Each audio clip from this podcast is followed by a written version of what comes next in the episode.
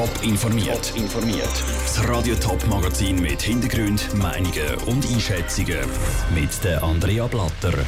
Wie Terrorexperten auf die Enthüllung reagieren, dass der Drahtzieher von der schweren Anschläge zu Paris offenbar ein Schweizer ist und wie Venedig damit umgeht, dass schwere Hochwasser grosse Teile der Stadt komplett unter Wasser setzen.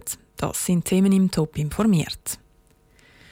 Vor genau vier Jahren hat eine Serie von Terroranschlägen zu Paris die Welt erschüttert. Bei den Angriffen auf eine Konzerthalle, verschiedene Restaurants und ein Fußballstadion sind 138 Menschen ums Leben gekommen.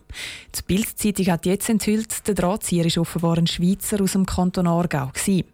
Für den Terrorismusexperten Albert Steul keine grosse Überraschung. Terrorismusnetzwerk deckt natürlich ganz Europa ab und sicher ist Schweiz nicht verschont. Also, dass Schweiz eine Drehscheibe ist in dieser ganzen Terrorismusgeschichte, das ist eigentlich nicht erstaunlich. Wir sind schon immer eine Drehscheibe gewesen, auch in der Vergangenheit. Das liegt einerseits an der zentralen Lage der Schweiz, andererseits daran, dass sich mögliche Mitglieder von terroristischen Netzwerken in der Schweiz sehr gut können verstecken können. Der mutmaßliche Schweizer Drahtzieher ist auf Deutschland ausgewandert und von dort auf Syrien, wo er die Anschläge geplant hat. Was aus ihm geworden ist, ist unklar. Es wird davon ausgegangen, dass er beim Verfall vom IS-Kalifat Syrien ums Leben gekommen ist.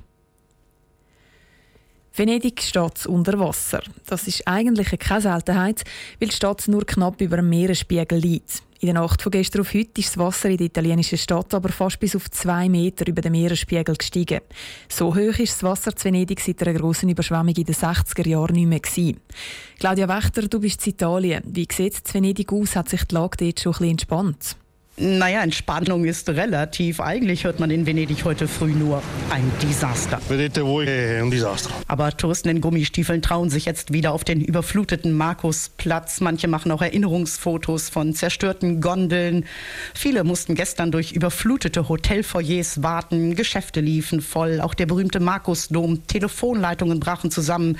Und ein Mann starb in seinem vollgelaufenen Haus durch einen elektrischen Schlag. Mittlerweile ist bekannt, dass noch eine zweite Person wegen der Überschwemmung in ihrer Wohnung gestorben ist. Und das Wasser ist ja auch in Geschäften und unter anderem in Markusdom gelaufen. Ist dann schon klar, wie groß das die Schäden insgesamt sind? Nein, dazu ist es noch viel zu früh, auch für diesen Händler, der heute Morgen seinen Obstladen unter die Lupe nahm. Alles nass. Der Kühlschrank hinüber. Und dann die Schäden allein im Markusdom. Da stand das Salzwasser über einen Meter hoch. Aber manche, die nehmen es tatsächlich noch mit Galgenhumor. Land unter Gesangseinlage. Und manch einer fragt sich wirklich nun heute, wann versinkt Venedig endgültig? Danke fürs Berichten, Claudia Wächter.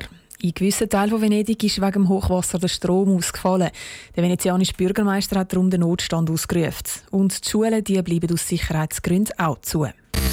Top informiert, auch als Podcast. Mehr Informationen gibt es auf toponline.ch.